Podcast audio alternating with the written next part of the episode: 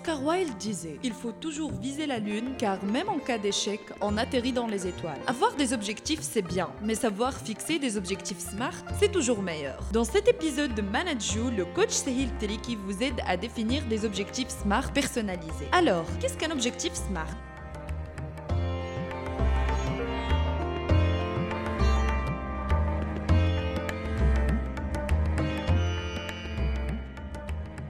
C'est de lui demander spécifiquement, toi, quel est ton rôle là-dedans? Quelle est ta méthodologie? Quelle est ta façon pour atteindre cet objectif? Comment tu vas mesurer le fait d'avancer par rapport à ton objectif? Et en même temps, il y a besoin que cet objectif-là soit atteignable. Par exemple, un directeur d'entreprise qui a été recruté dans une entreprise que j'ai accompagnée dans le monde industriel. Et lui, en tant que directeur, il ne connaît rien de la technique. Et il est directeur de production. Et il a été recruté parce que le principal, le dirigeant, il a confiance en lui. Mais d'un point de vue compétence, il n'a pas la compétence technique. Les techniciens, les ingénieurs qui étaient là-bas, pour lui, c'était pas quelque chose d'atteignable, il peut pas le faire. Et eh ben les autres, ils n'ont pas du tout suivi ce directeur parce que la personne n'a pas été formée au niveau technique. Il n'y a pas besoin forcément de tout maîtriser au niveau technique, mais de connaître les grandes lignes. Lui, il venait d'un autre domaine, il a été recruté juste se basant sur la confiance. J'ai confiance en lui, je le mets directeur de la production. Mais de l'autre côté, comme il n'y a pas eu de passation avec l'ancien directeur qui est parti à la retraite, et il n'y a pas eu de formation technique, donc il était complètement largué. Pourquoi? Parce que l'aspect atteignable n'a pas été mis en place. Donc quand je suis un manager, on étudie ça quand on fait la formation en manager coach, bah, je vais poser des questions à mon collaborateur. Est-ce que pour toi c'est atteignable? Est-ce que tu peux le faire?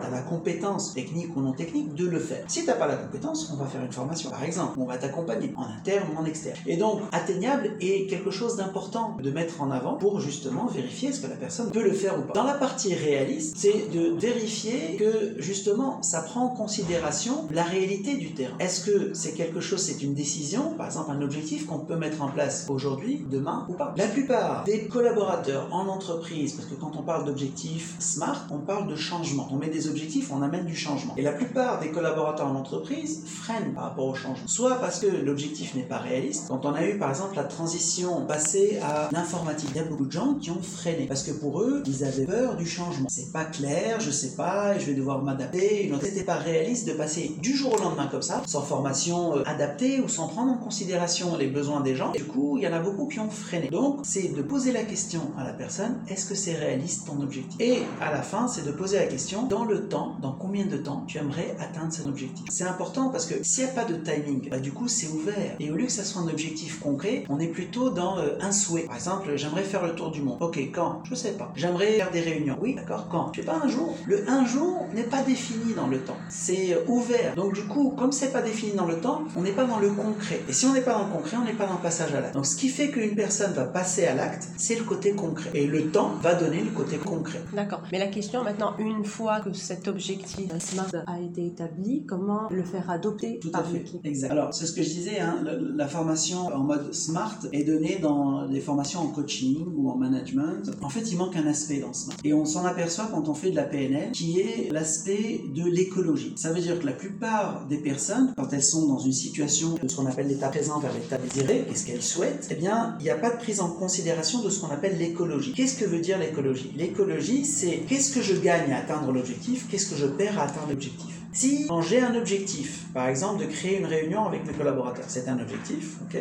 Si cet objectif-là, je gagne une meilleure communication, mais je perds du temps, je le ferai pas. Si la perte est plus importante que le gain, pour moi, on appelle ça en PNL, l'écologie, ce n'est pas Si je prends en considération l'écologie en disant, ok, comment tu peux optimiser le temps si c'est pour toi une perte? Comment tu peux optimiser le temps pour que ça soit un gain? Et la personne va dire, ok, par exemple, je peux fixer un timing en disant la réunion va durer trois quarts d'heure. Ça te va comme ça? Oui, ça me va. Donc quand on prend en considération le facteur écologique, eh bien à ce moment-là, il y a du changement. Donc la plupart du temps, quand on fait un objectif SMART et qu'on rajoute pas EC, qui est l'écologie, SMART Tech, s'il n'y a pas écologie, donc ça passe pas. Alors que si on fait SMART Tech et qu'on rajoute le côté écologique, donc à ce moment-là, il y a du changement et le changement se fait d'une manière beaucoup plus fluide, beaucoup plus facile. Il y a aussi ce qu'on appelle la posture. Donc le manager, quand il accompagne avec SMART Tech, eh ben, il va accompagner dans ce qu'on appelle la position de base, une position de délégation. C'est une position où j'écoute, où je ne juge pas, où je fais faire aux autres. Ça demande des efforts de faire ça. La plupart des managers vont plutôt être dans la position haute où ils vont donner des conseils, où ils vont faire à la place des autres. Et du coup, en ne déléguant pas, ils sont fatigués et euh, ils n'ont pas les résultats qu'ils souhaitent alors que s'ils délèguent, du coup, les gens sont beaucoup plus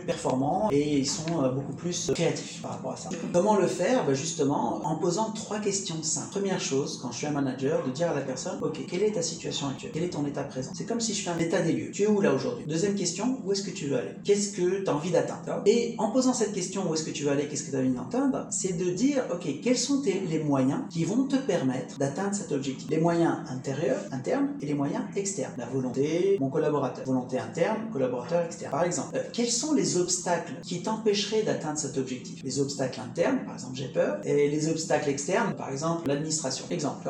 Et quand on discute de ces éléments-là, c'est des questions hein, qu'on pose, bah, la réponse vient du collaborateur. Et du coup, comme la réponse vient du collaborateur, il s'approprie le passage de l'état présent vers l'état désiré. Et une question qui est très importante, qui motive le passage à l'acte, c'est de dire, quand tu auras atteint ton objectif, à quoi tu sauras que tu auras atteint ton objectif? Qu'est-ce qui va te permettre d'atteindre ton objectif? Bah, Par exemple, quand je serai plus performant, quand euh, les résultats seront euh, au rendez-vous. Euh, donc le fait de lui permettre de visualiser, de se mettre dans l'objectif atteint, bah, pour, pour le collaborateur, du coup, il est en mode, ça y est, il est fait. Donc on a créé dans le cerveau un chemin neuronal pour que la personne puisse passer à l'acte. Donc c'est ce qui va le motiver à passer à l'acte. Parce que s'il n'y a pas de motivation, on peut faire tous les objectifs, mais je suis pas motivé, donc j'y vais pas. Donc voilà ce qui permet, avec des questions simples, de faire faire aux autres et d'atteindre les objectifs Smart Tech, pour écologie. Pour atteindre un objectif, bah, il faut être créatif. Donc là, je voudrais bien savoir comment est-ce qu'un manager peut développer sa créativité et même la créativité de son équipe. Ça, c'est une super thématique qu'on peut développer parce que c'est effectivement très important euh, d'être créatif et on va voir dans la prochaine émission de la créativité, bah, justement comment on fait pour développer euh, la créativité. C'est quelque chose qui prend du temps pour en parler. Je ne peux pas y répondre en une question.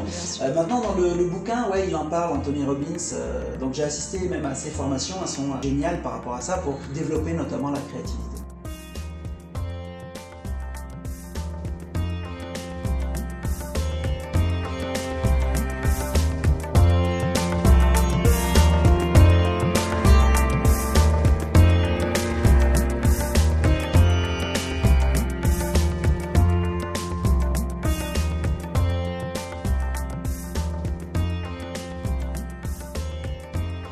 C'était les recommandations du CIO de Psynap, Sehil Teliki, pour fixer des objectifs qui vous aideront à réaliser vos rêves. Et si on fixait notre objectif Smart collectif et qu'on se donne rendez-vous mardi prochain dans un nouvel épisode de Manage You. Pour ne pas le rater, n'oubliez pas de vous abonner au podcast dans l'application de votre choix. Spotify, Google Podcast, Apple Podcast et rejoignez-nous sur les réseaux sociaux du manager.